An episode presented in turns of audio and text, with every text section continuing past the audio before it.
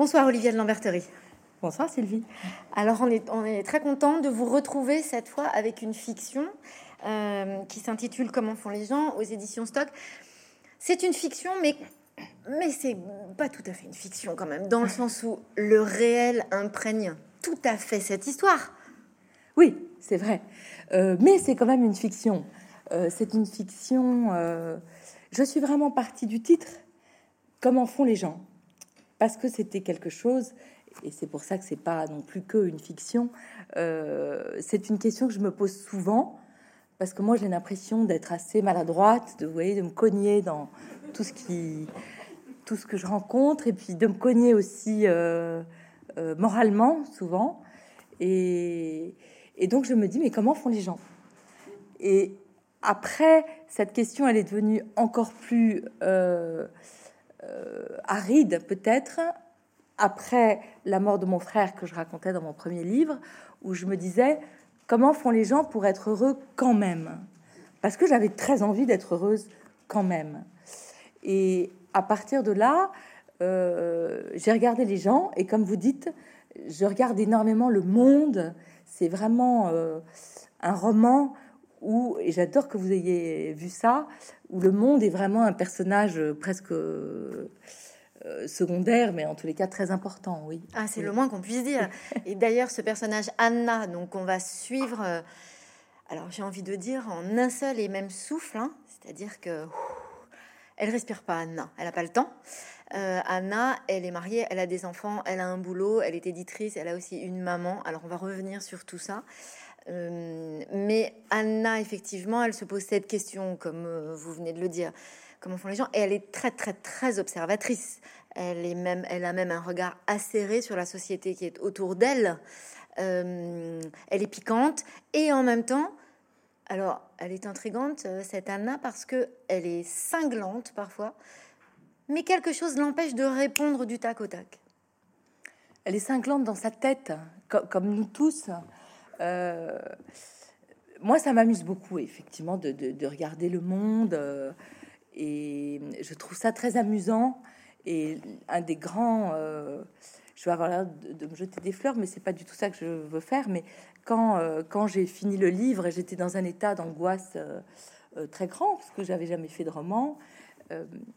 Et il y, a, il y a quelques personnes dont le regard compte plus. Donc d'abord, il y avait mon éditeur, Manuel Carcassonne. Et après, euh, il y avait évidemment euh, Jérôme Garcin, avec qui je travaille au Masque à la Plume. Et qui en plus est devenu, parce que je crois que ça fait maintenant 20 ans que je fais le Masque à la Plume, est devenu un très très grand ami. Et qui a été un modèle dans l'écriture pour le premier livre, en tous les cas, puisque moi j'écrivais sur mon frère et lui il avait écrit sur son frère ce magnifique livre qui s'appelle Olivier. Et sans me le dire, parce que j'aurais, je me serais arrêté de respirer complètement, moi qui respire déjà pas beaucoup, euh, mon éditeur Manuel Carcassonne a envoyé le livre à, Jérôme Garcin. Et un jour, donc Jérôme m'appelle et moi je réponds sans me méfier, puisque je savais pas qu'il avait le livre, donc je pensais qu'il allait me dire euh, le programme du prochain Masque et la Plume, c'est ça, ça, ça. Et pas du tout, il me dit, euh, t'as du temps? Alors c'est bizarre parce qu'on n'a jamais de temps en plus, ni l'un ni l'autre. Je lui dis bah un petit peu. Et là, il m'a parlé du livre et il était très frappé par ce que je disais sur le monde et il m'a dit t'es un Welbeck avec empathie. Alors ça, ça m'a beaucoup plu quand même. Euh, et comme vous dites, oui, l'héroïne, euh, elle est à la fois euh, cinglante, mais pas que. Elle est à la fois cinglante et empathique. Elle est toujours dans une sorte de mouvement de vague où euh, elle est à la fois euh, très entamée par les choses et incapable de se défendre. Elle a beaucoup l'esprit d'escalier. Donc en fait, elle passe son temps à penser qu'elle va répondre quelque chose aux gens. Et puis en fait, elle répond quelque chose d'autre. Elle a envie de leur dire allez vous faire voir. Et elle dit ah merci, merci beaucoup, pardon.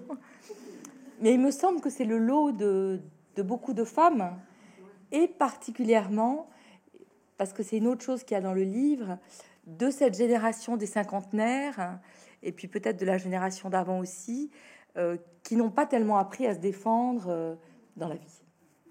Alors, c'est vraiment ça, c'est un peu le cœur de votre livre, c'est-à-dire que ce personnage, c'est une femme qu'on reconnaît, qu'on croise tous les jours.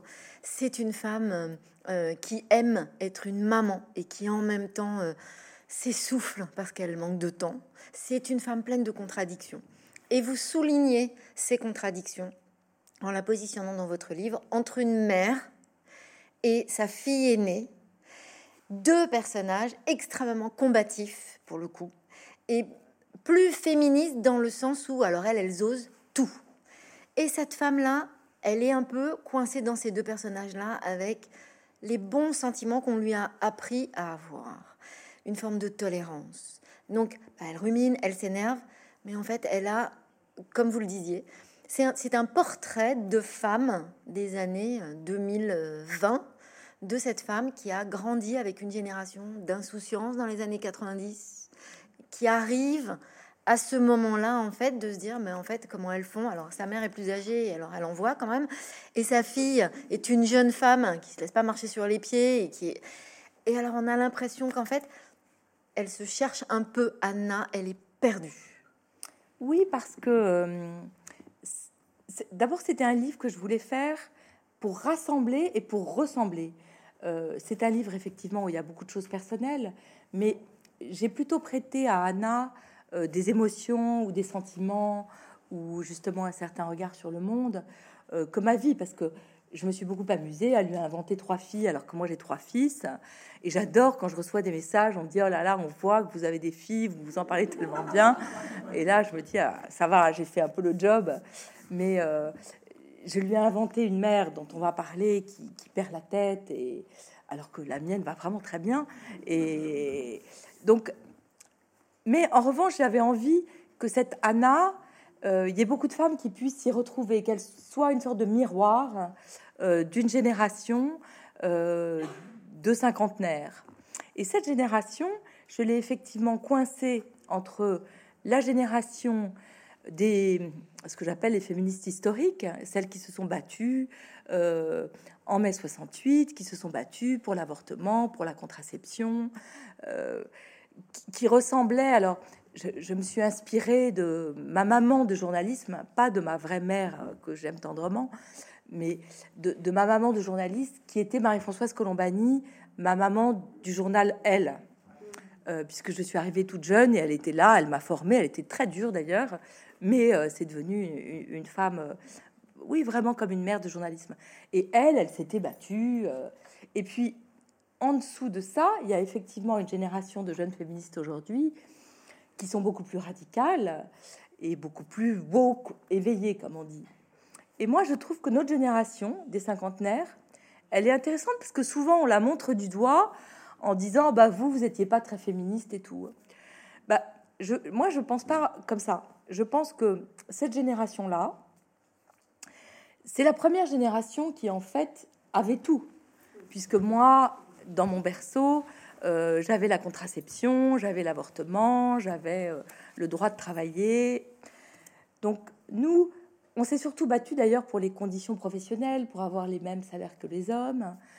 Et comme je le dis à un maman, nous, on s'est battu, on a demandé un peu gentiment les choses. On a dit, ah, Monsieur le DRH, j'aimerais bien avoir le même salaire que mon collègue masculin. Alors on a fait tout gentiment, mais le fait est qu'on n'a pas obtenu beaucoup de résultats. Euh, parce qu'à force d'être extrêmement gentil et bien élevé, aujourd'hui, il y a toujours 28% d'écart entre les hommes et les femmes. Et puis, on est aussi de cette génération, vous êtes plus jeune que moi, donc vous vous rappelez pas, mais moi je me souviens quand je faisais des interviews euh, d'actrices ou d'autrices, euh, et des filles qui sont très engagées aujourd'hui, quand je parlais de cette question du féminisme, elles me disaient toujours Ah oui, je suis féministe, mais comme si à l'époque de, ma jeunesse, le féminisme était un peu un gros mot, c'était devenu un truc un peu bizarre. Euh, on voulait bien se battre pour les droits des femmes, mais euh, on voulait pas être appelé féministe. Donc moi, j'ai voulu un peu réhabiliter cette génération-là, qui mine de rien a essayé un truc complètement impossible, qui était de tout faire. Puisqu'on avait le droit de tout faire, eh ben on s'est dit, OK, allez, allons-y, on va travailler, on va être des super épouses, euh, des super mamans, des super euh, femmes au travail. Bon, et puis c'était pas si facile que ça. Et elle s'essouffle, non? Bah oui, on s'essouffle, parce qu'à un moment, on se rend compte... Euh, que c'est évidemment impossible de faire tout bien. Et nous, on nous a vraiment mis dans la tête que si on voulait être des filles super, il fallait être les premières de la classe. Ça, c'est quand même une chose que j'ai entendu beaucoup quand j'étais adolescente. C'est qu'on nous disait, bien sûr que vous pouvez faire tous les métiers que vous voulez, bien sûr que vous pouvez faire toutes les écoles que vous voulez, à une condition, c'est d'être mieux que les garçons.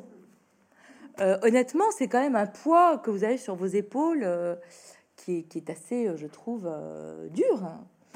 Et, je trouve qu'on a été quand même, euh, je le vois, alors je ne vais pas parler de mon propre cas, mais en, regardant mes amis, je trouve qu'on a été une génération de vaillantes petits soldats, euh, parce que non seulement il fallait qu'on fasse tout euh, mieux que les garçons, mais en plus il fallait évidemment ne jamais se plaindre.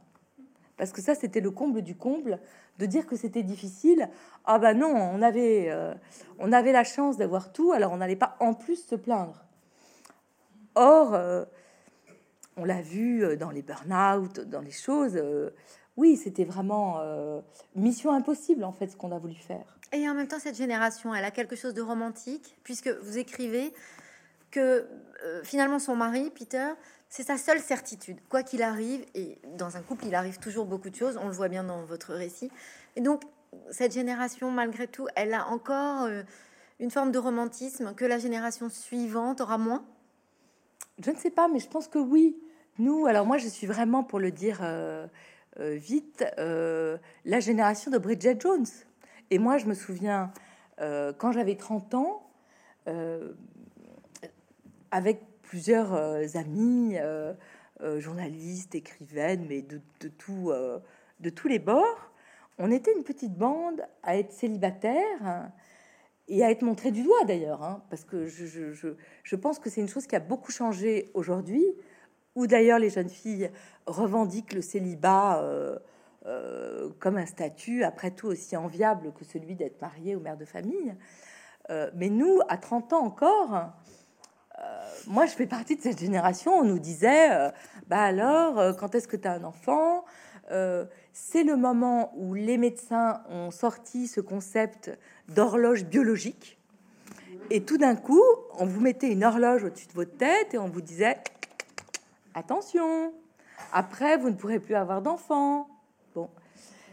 Mais c'est vrai qu'on avait euh, cet élan romantique où il n'était pas du tout question euh, de, euh, de, se marier pour se marier ou d'être de, d'être en couple pour être en couple. Et, et oui, je pense, et je l'assume, ce, ce, romantisme que je partage avec beaucoup de mes amis. Ouais, ouais.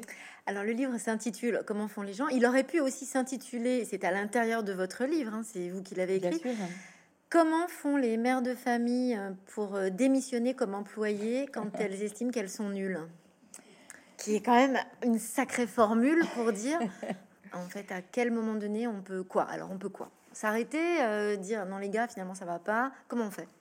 Bah, parce que je trouve, alors moi j'ai euh, une situation particulière qui n'est pas du tout celle de mon héroïne, mais j'ai eu un enfant très jeune, à un peu plus de 20 ans, et j'ai eu un enfant très tard, à un peu plus de 40 ans. Il y a 20 ans d'écart entre mon fils aîné et mon dernier fils. Donc j'ai quand même une espèce de recul, presque de sociologue, pour voir la différence entre les deux. Et pourtant, c'est pas beaucoup, 20 ans mais je trouve que la différence est énorme.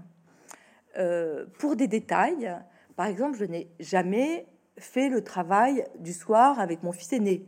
Non pas qu'il était génial ou travailleur, il était euh, tout à fait normal, mais en tous les cas, je ne me suis jamais donné la peine de regarder euh, le cahier de texte. Évidemment que je l'aidais, et que s'il avait un, exposé à faire sur Victor Hugo, ça m'amusait de le faire avec lui.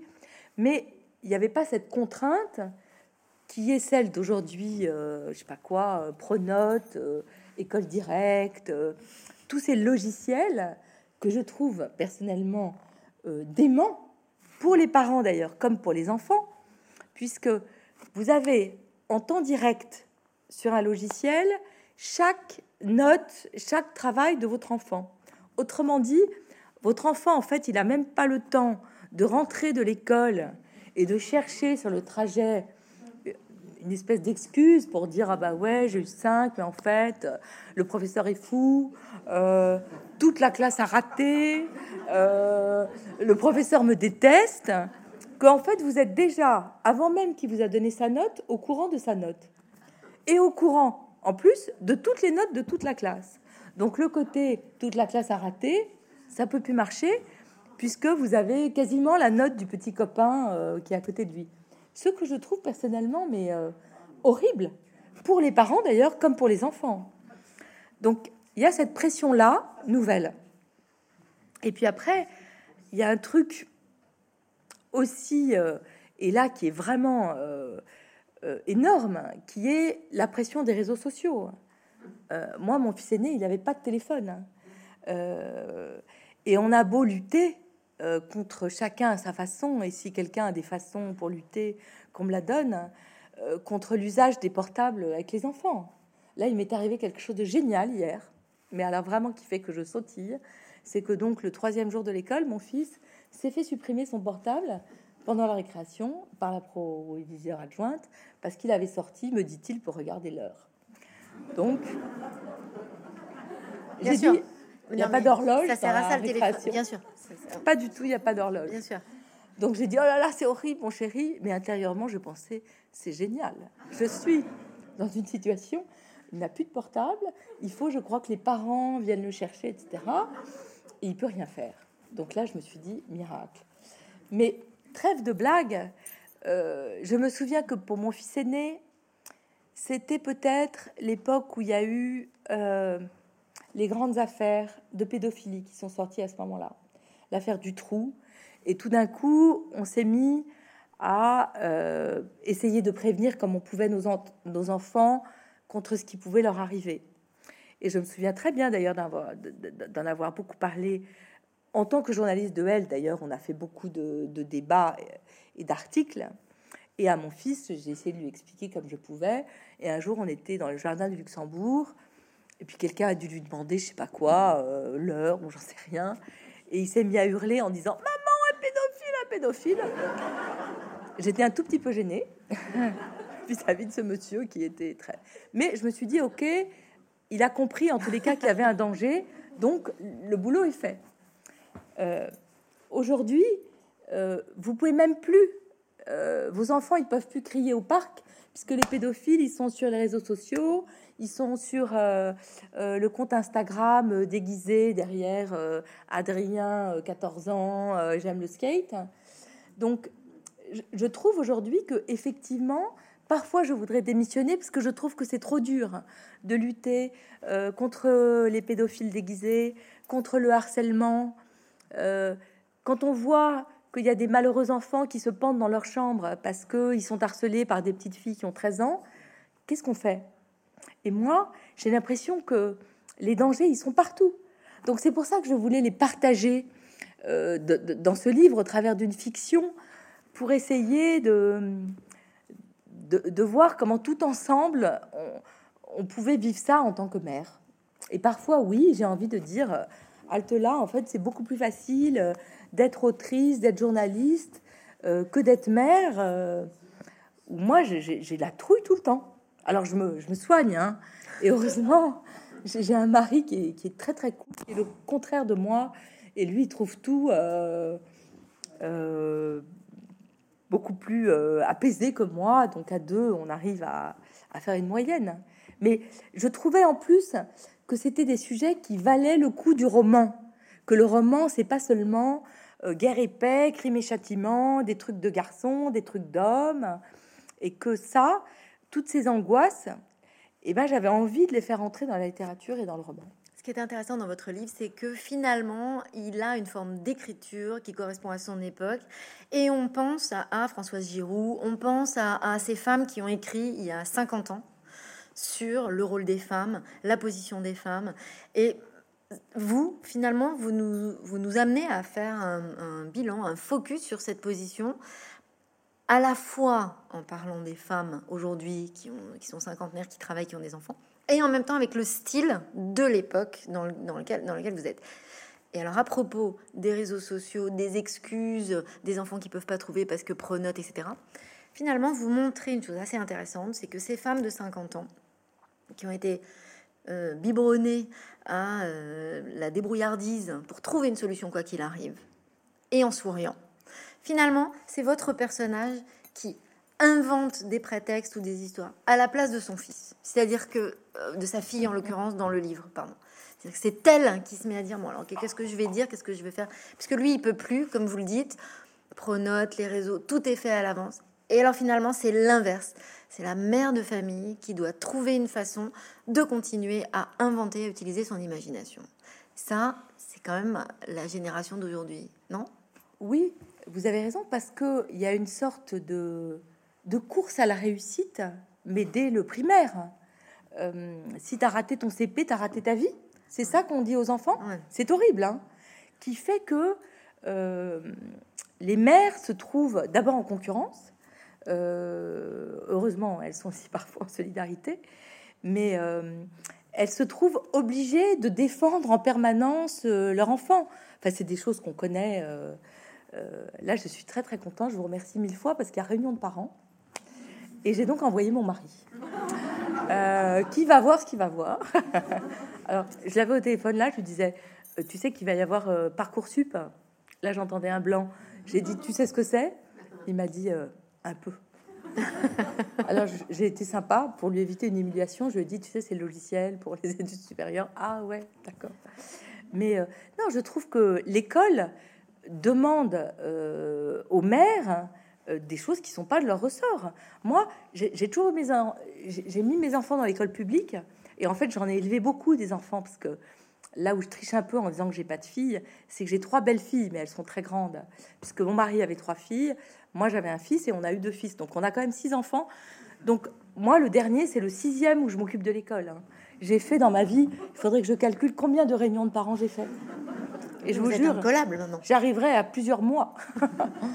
euh, mais jamais je, n'ai vu, mais ça c'est l'angoisse de la société, l'école est juste le reflet de, des préoccupations euh, sociétales.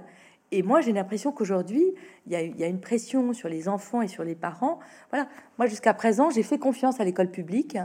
Euh, il y avait des maîtres et je, ils étaient, je leur faisais confiance pour apprendre à lire à mes enfants, euh, les éduquer, enfin, pas les élever. Ça, c'est le rôle des, des parents. Mais il, me semble qu'aujourd'hui, on demande euh, aux parents des choses qui sont pas de leur ressort et aux mères. Donc en plus de travailler, d'élever les enfants, de remplir le frigidaire, d'être des bonnes épouses, d'être des bonnes amies, il faudrait que on fasse les exposés euh, pour les enfants.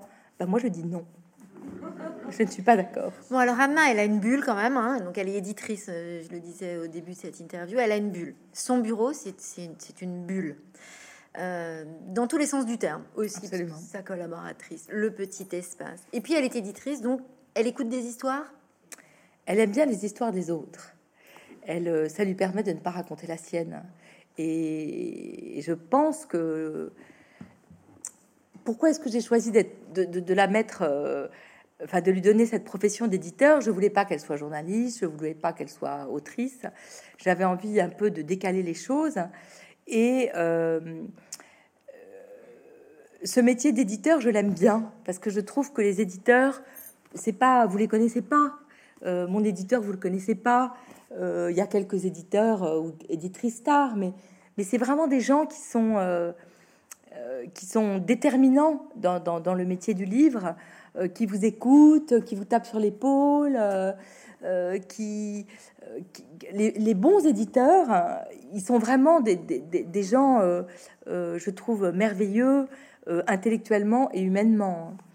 Et puis en plus, c'était une manière pour moi de, parler de quelque chose qui me préoccupe beaucoup, qui est justement l'évolution du métier et de l'édition. ça fait, je crois, 20 ans que je suis critique littéraire. Et vraiment, les choses ont beaucoup changé. Euh, aujourd'hui, euh, euh, on vous dit ah bah c'est génial, c'est génial.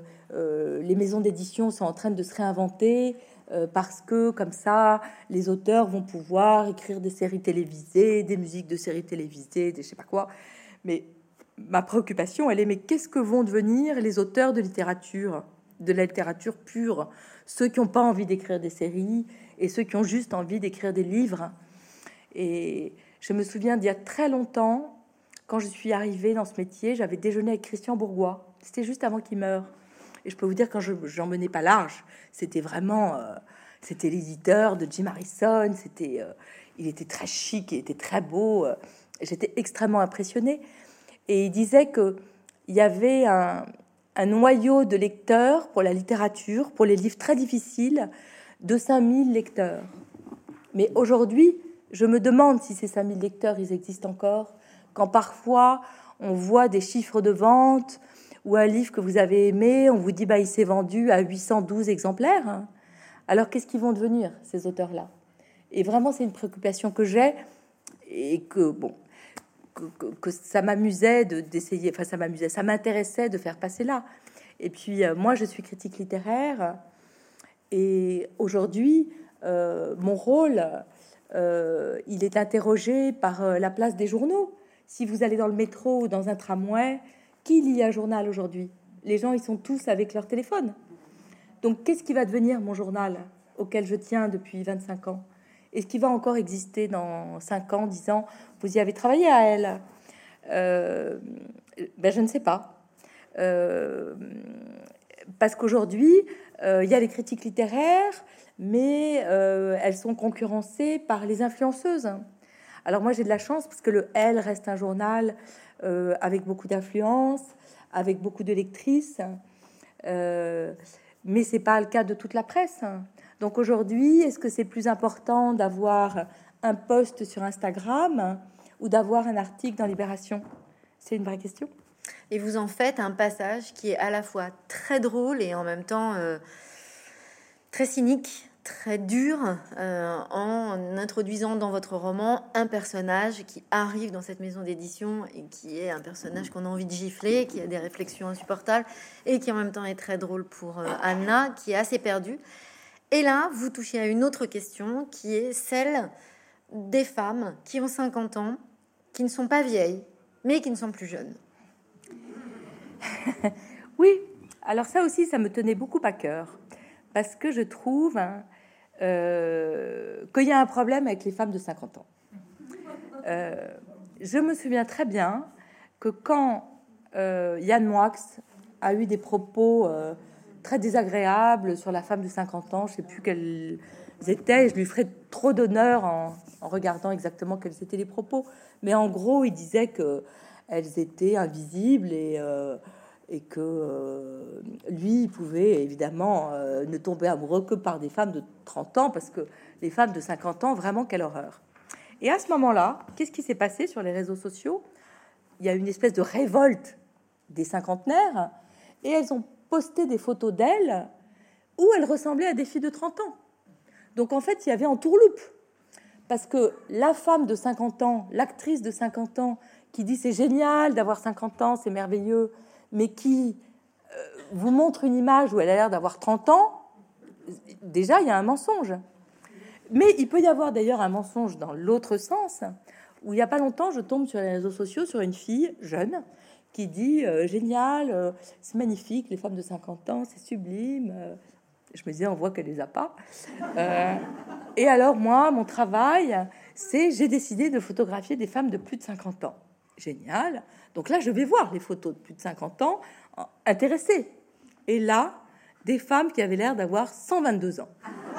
Mais alors vraiment, je me suis dit, cette jeune femme a donc une image des femmes de 50 ans, des femmes préhistoriques. Je ne peux pas vous dire. Donc, moi, en tant que femme de 50 ans, j'en ai 56, je me dis, la représentation qu'on a de moi, c'est soit une femme de 50 ans qui a l'air d'en avoir 30, soit une femme de 50 ans qui a l'air d'en avoir 120. Ça ne me va pas. Et mon, ma colère avait été euh, amplifiée. Je me souviens, j'étais en train d'écrire le livre et il y avait dans tout Paris des photographies parce que la femme de 50 ans, elle est en même temps devenue une sorte d'objet publicitaire euh, à la mode. Donc il y avait une publicité pour une marque de lingerie dont j'ai oublié le nom, avec une femme en soutien-gorge pourquoi pas Avec un ventre un peu mou, pourquoi pas Avec des cheveux longs et gris, pourquoi pas Tout ça, je me suis dit, après tout, si on montre autre chose que des jeunes filles de 30 ans ou des filles de 20 ans retouchées, voilà. Mais ce qui m'a frappé, c'est pas ça. C'est qu'elle était dans un champ. Et vraiment, je me suis dit, mais pourquoi cette malheureuse, on l'a mis dans un champ euh, Est-ce qu'on met une fille de 20 ans ravissante en culotte dans un champ? Non. Qu'est-ce qu'on voulait me dire? D'ailleurs, j'aimerais beaucoup trouver le publicitaire qui a fait cette pub. Il n'y avait pas de vaches, mais honnêtement, il y aurait pu en avoir. Moi, j'adore les vaches. Mais pourquoi est-ce qu'on avait mis une fille, une femme de 60 ans en culotte dans un champ Je sais pas. Mais moi, en regardant cette photo, je me suis sentie vaguement humiliée, et pour elle, et pour nous. Donc, après, euh, oui, je trouve que, j'avais envie de parler de cette génération-là et de la représentation euh, très bizarre euh, qu'on en fait. Après, c'est pas si horrible de vieillir, hein, mais comment est-ce qu'on pourrait avoir une représentation plus juste ben, C'est pour ça que j'ai eu envie d'inventer Anna. Dans ce livre, on voit bien aussi que euh, finalement Anna est le fruit de toute une génération qui a euh, la capacité à rire facilement du plus grave.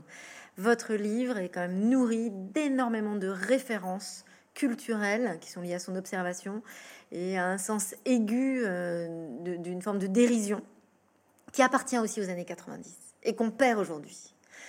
Vous l'avez vraiment écrit de cette façon-là?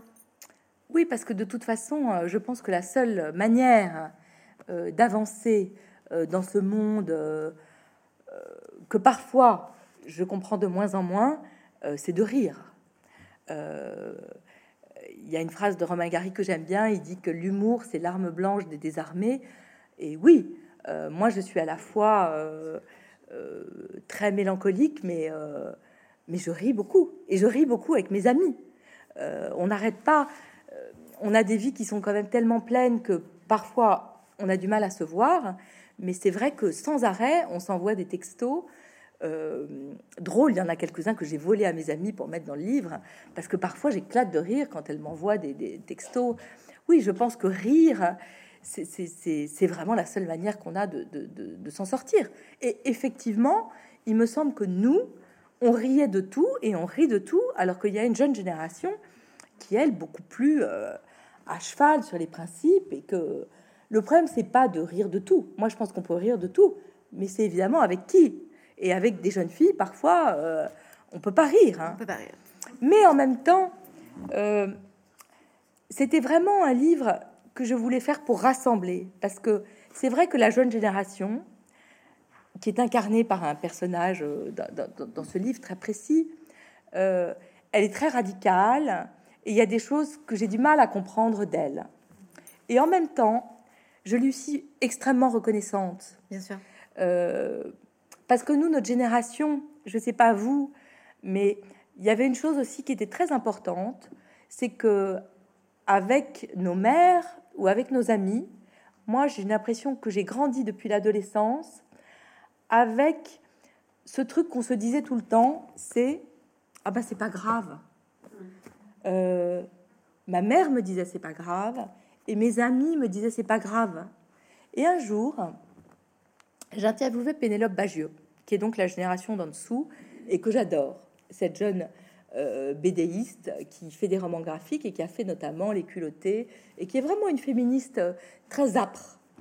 Et euh, elle me parlait de, sa propre existence dans son dernier livre et tout d'un coup, elle me parle, elle me dit, eh ben, un jour, il y a un mec qui m'a coincé dans le métro, euh, dans un photomaton, qui m'a mis la main euh, sous ma jupe. Euh, et ça, c'était une micro-agression. Et moi, je ne connaissais pas ce mot de micro-agression.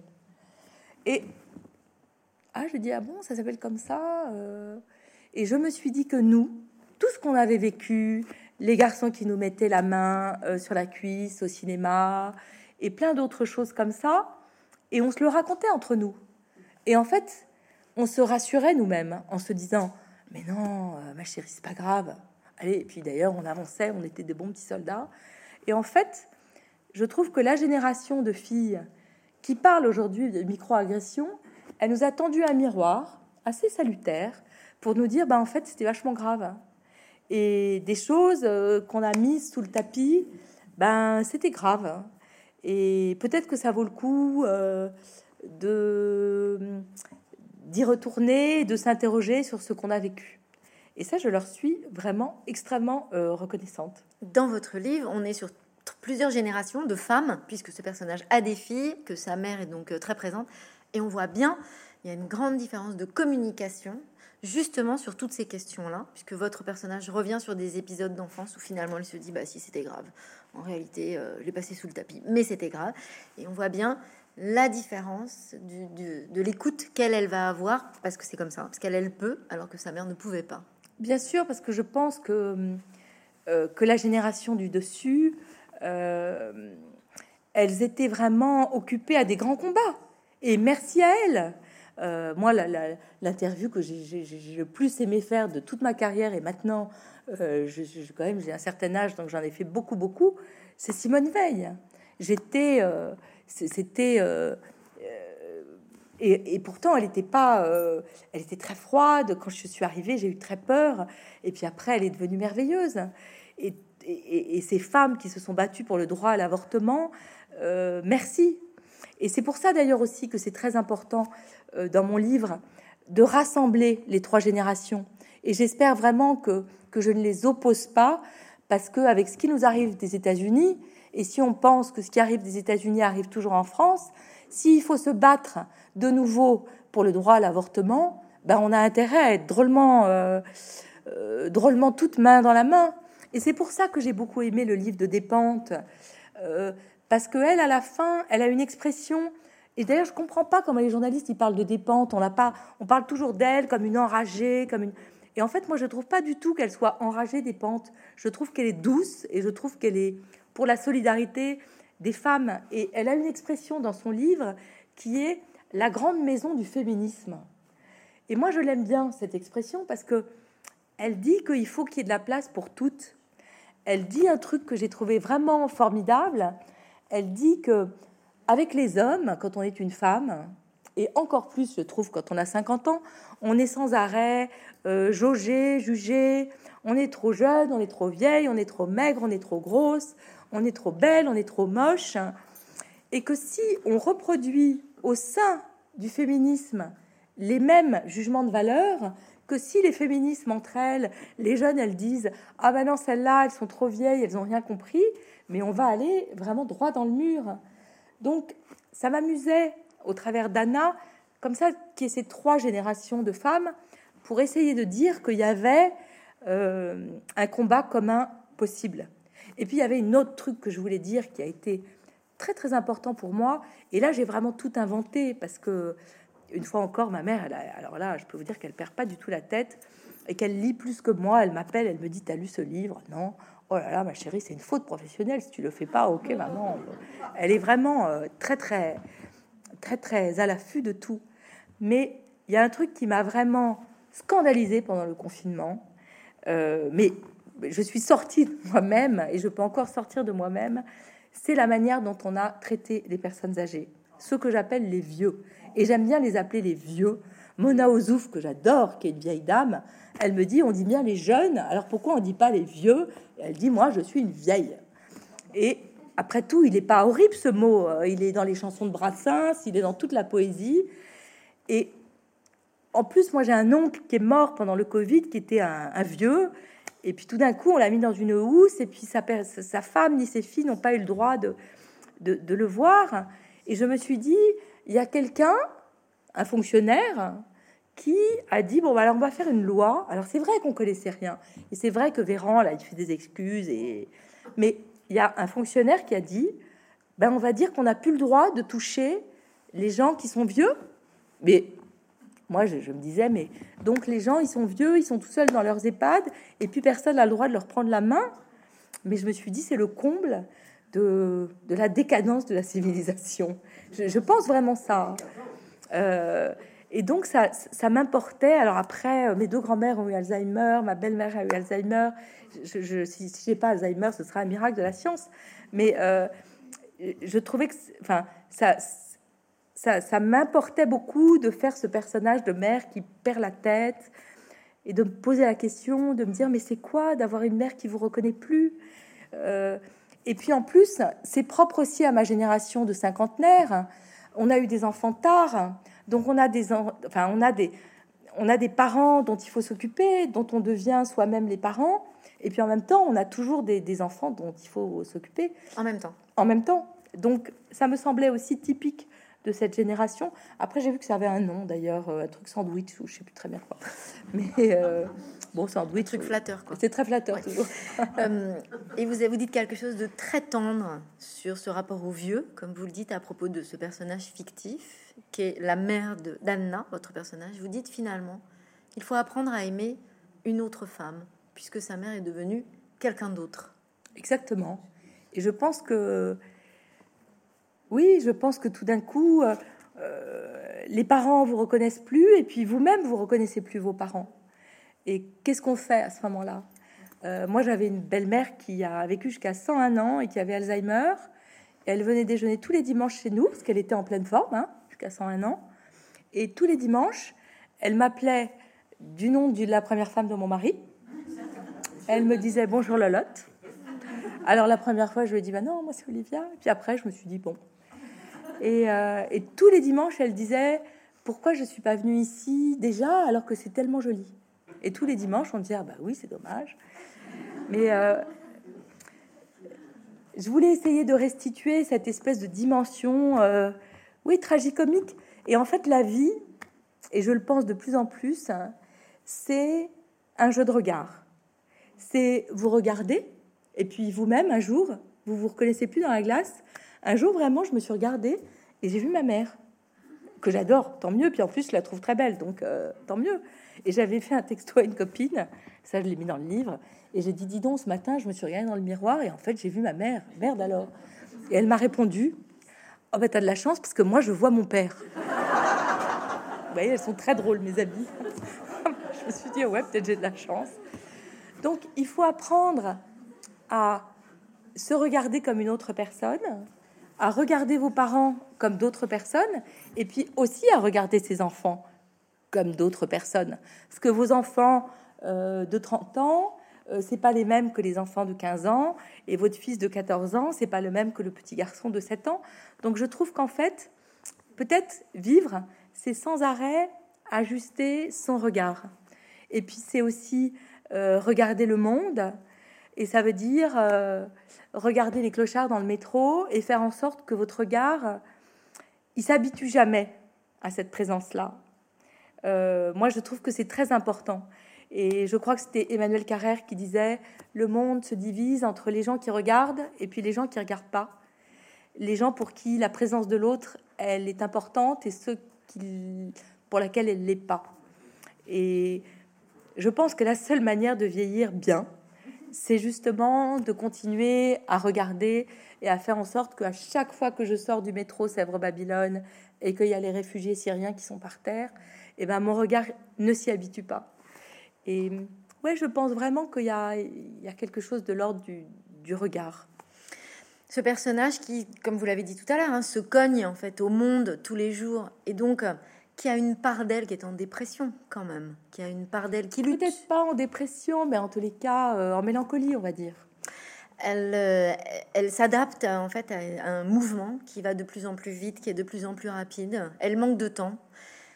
Et on a la sensation que dans sa bulle de travail, elle, a quelque chose de l'ordre de l'enfance, on le disait tout à l'heure, à écouter des histoires. Quand elle retrouve ses copines, elle a aussi quelque chose de l'enfance à retrouver ses copines, simplement pour euh, se marrer. Et puis il y a un personnage dans ce livre euh, qui s'appelle Alex, qui est un de ses amis, qui est décédé, dont elle fait l'écho de temps en temps. Et on a l'impression que finalement, cette femme, ce qui l'aiderait, c'est de temps en temps d'avoir un peu de comme elle en avait quand elle était petite? Oui, absolument. Je pense que le, problème des femmes aujourd'hui, euh, quelle qu'elle soit leur euh, profession, leur, c'est le temps. C'est c'est le temps qui manque c'est le temps euh, pour soi, effectivement. Euh, alors c'est rigolo parce que vous avez fait un lapsus, parce qu'en fait, il s'appelle pas Alex, il s'appelle Axel. Mais ça, c'est la seule partie vraie du livre, puisque mon frère s'appelait Alex et que là, j'ai juste changé Axel. Vous me direz, comme a dit mon fils, t'as pas à chercher beaucoup. Hein. Euh, Mais on peut pas ne pas penser à votre. sûr. On peut pas ne parce pas que je voulais qu'il soit là, parce que ça, c'est un truc qui m'a beaucoup euh, marqué. C'est qu'en fait, euh, maintenant, ça fait quelques années que, que mon frère est mort, hein. mais j'adore continuer à y penser. Mais j'y pense sans colère, sans chagrin presque. J'y pense dans la douceur. J'y pense parce que euh, euh, que j'ai toujours pensé qu'il était devenu un oiseau euh, pour plein de raisons. Et par exemple, quand on est parti en vacances, j'étais très fatiguée et j'ai dit à mon mari, au moment où on partait, j'ai dit j'aimerais que ces vacances soient légères comme une plume. Et puis on est arrivé en vacances dans un hôtel et devant la porte de l'hôtel, il y avait une plume devant notre chambre. Et là, évidemment, je me suis dit c'est mon frère qui me dit allez passe des vacances comme une plume. Donc j'aime bien j'aime bien penser à lui et je suis très heurtée quand je dis ça. Parfois, les gens me disent oh là là, mais il faut aller de l'avant, les morts sont morts. Euh, bon, c'est pour ça que j'a- j'adore Philippe Forest parce que je trouve que si on veut aussi euh, bien vieillir, plus on va avancer en âge, plus on va les perdre, les gens qu'on aime. Donc, je trouve qu'il est très important euh, d'apprivoiser notre rapport avec la mort, hein, d'apprivoiser nos morts et de, de- de rendre ce rapport le plus doux, voire même le plus drôle possible. Je pense même qu'on peut, peut rire de ça. Euh, donc j'aimerais avoir ce temps, oui, pour... euh, euh, évidemment, dans ce livre, j'avais deux petites boussoles sur mon bureau. J'avais d'un côté Françoise Sagan, et j'adore que vous ayez parlé de Françoise Giroud, parce que Françoise Giroud, c'était la patronne de elle. Je l'ai interviewée, elle était, elle était coriace. hein. Là aussi, elle était comme Simone Veil. Je pense que toute cette génération qui nous a précédés, et c'est pour ça que j'ai voulu que la mère de mon héroïne, Nine, elle soit assez dure, parce que ces femmes, Simone Veil, Françoise Giroud, elles étaient très dures, mais parce qu'elles n'avaient pas le choix. Elle, m'avait dit, Françoise Giroud, elle m'avait dit, nous, aucune porte était ouverte. Vous, elles étaient ouvertes. Nous, il a fallu qu'on rue, qu'on donne des coups de pied. euh, et du coup, elle était restée vachement dure. Je me souviens quand je l'avais interviewée, elle, elle était rentrée. J'étais rentrée chez elle. Et en fait, elle était sourde. Alors, elle avait, mais elle avait fait exprès de me faire rentrer dans son salon où elle entendait rien. Donc, je disais bonjour et d'aller chercher sur la cheminée le, petit appareil qu'elle avait mis devant moi pour essayer de me signifier cette espèce d'absence de coquetterie. J'avais trouvé que c'était assez fort comme geste. Et, je trouve, oui, que, ces femmes, elles étaient incroyables et qu'elles avaient une espèce de, dureté, euh, alors que nous, on est comme des chamallows, quoi. On est, on est, euh, on est plus euh, entamable. Et Marie-Françoise Colombani, à elle, elle, était, et, Dieu sait, je la vois encore la semaine prochaine, c'est- ma maman, mais elle était hyper dure. hein. Si on lui disait parfois, là c'est dur, là mon fils est malade et tout, elle disait, bah, euh, tu, veux être journaliste ou pas? Ok, ok, euh, je veux, je veux. Mais euh, ouais, et puis je pense que la génération d'en dessous, alors elles, elles ont encore une autre forme de dureté. Moi, je suis frappée qu- quand j'entends beaucoup de jeunes filles qui disent, j'aurai pas d'enfant. Nous, jamais on a dit une chose pareille. Euh, il y avait peut-être quelques filles qui avaient moins euh, un- ce rapport à la maternité. Puis d'ailleurs, c'était tout à fait euh, audible. hein. Mais là, il y a, il y a une es- il y a une espèce de vague parce que la planète. et je vous parle même pas des filles qui disent parce que ma mère s'est pas occupée de moi. Donc moi, je ferai pas cette mauvaise blague à mes enfants. hein. Ouais, Elles ont une forme de tendresse, hein, quand même, ces femmes. Et Anna, avec ses copines, il ouais, a- elles sont. Nous, on est hyper. euh, Vous dites chamallow, elles sont ouais, tendres. hein, bien sûr, Voilà. bien sûr. Euh, Ouais, et la dernière question que j'ai envie de vous poser, euh, Olivia Lamberterie, c'est le rythme de votre écriture. Où on a l'impression que vous n'avez pas lâché le stylo, que c'est un, une course contre la montre. C'est un style extrêmement nerveux qui raconte aussi euh, ce que votre personnage traverse. Oui, parce que justement, le premier livre était un récit. Euh, là, vraiment, je, me suis collée à la fiction. Et ce que je voulais, euh, c'est faire un objet littéraire, c'est-à-dire traduire en fait la charge mentale au travers de la forme du livre. Euh, parce que raconter la charge mentale, il y a plein de journalistes qui l'ont déjà fait et, et c'était pas du tout l'enjeu. ce que je voulais vraiment, c'est traduire par le rythme, par la ponctuation, par la manière, par le style, cette charge mentale. C'est-à-dire, je raconte la journée d'une femme, mais vraiment dans sa tête. Je voulais être dans sa psyché et être dans ses pensées qui s'entrechoquent. Parce que vous êtes là, vous avez un, travail à faire, et puis hop, tout d'un coup, euh, vous vous dites Ah merde, j'ai oublié le maillot de la piscine des enfants. Et tout d'un coup, vous vous dites Bon, alors comment je vais faire pour un? Donc, je voulais vraiment qu'on soit dans son flux de conscience et dans son flux de pensée. Donc, j'ai beaucoup, beaucoup travaillé la ponctuation. Euh, je pense qu'il y avait des. Alors après, j'en ai remis un peu parce que parfois j'avais fait des phrases interminables. Euh, parce que, comme quand on est dans un truc interminable, bon, euh, et puis euh, je pense que l'écriture, c'est aussi le souci du lecteur, donc j'en ai un petit peu mis. Mais il y a quelqu'un qui m'a dit à la fin de ton livre, j'étais fatiguée, et en fait, je me suis dit, ah, super, hein, parce que c'est un peu ce que je voulais faire. Je, je, Et puis je voulais il y, avait quand même une petite boussole qui est Mrs. Dalloway, puisque c'est 24 heures de la vie d'une femme qui va préparer un dîner le soir. Et puis en fait, elle marche tout le temps. Mrs. Dalloway, ça veut dire euh, une marcheuse. Et, et, donc, je voulais qu'il y, ait cette forme aussi euh, au travers la marche, la course. Euh, là, j'ai une de mes belles filles qui m'a envoyé un petit film hyper rigolo avec une dame qui court elle est, elle est en retard, elle a encore des bigoudis sur la tête. Et il y a une petite bulle où elle dit euh, euh, il est 8h15 et elle, dit je voudrais arriver à 8h. bah, c'est un peu ça. c'est un peu ça et on y prend beaucoup de plaisir et en même temps on n'a pas eu le temps d'aborder euh, dans ce livre il y a plein d'autres questions il y a par exemple notamment ce temps où ce personnage Anna s'arrête à un moment donné et parle à des inconnus qui est une, une forme de bulle quand elle est au café qui est un échange euh, très profond, euh, très fort et qui va vous permettre maintenant de découvrir ce livre. Merci beaucoup, Olivia. Merci parce que je, alors je vais vous dire, comme c'est un livre où il y a plein de choses un peu bizarres. Parfois, il y a des gens qui me disent, oh là là, c'est hilarant. Et alors je dis à mon éditeur, est-ce que je suis si drôle que ça Mais bon, j'assume tout à fait cette drôlerie. Mais c'est rare d'être aussi bien lu que par Sylvie. Ah, merci. Voilà.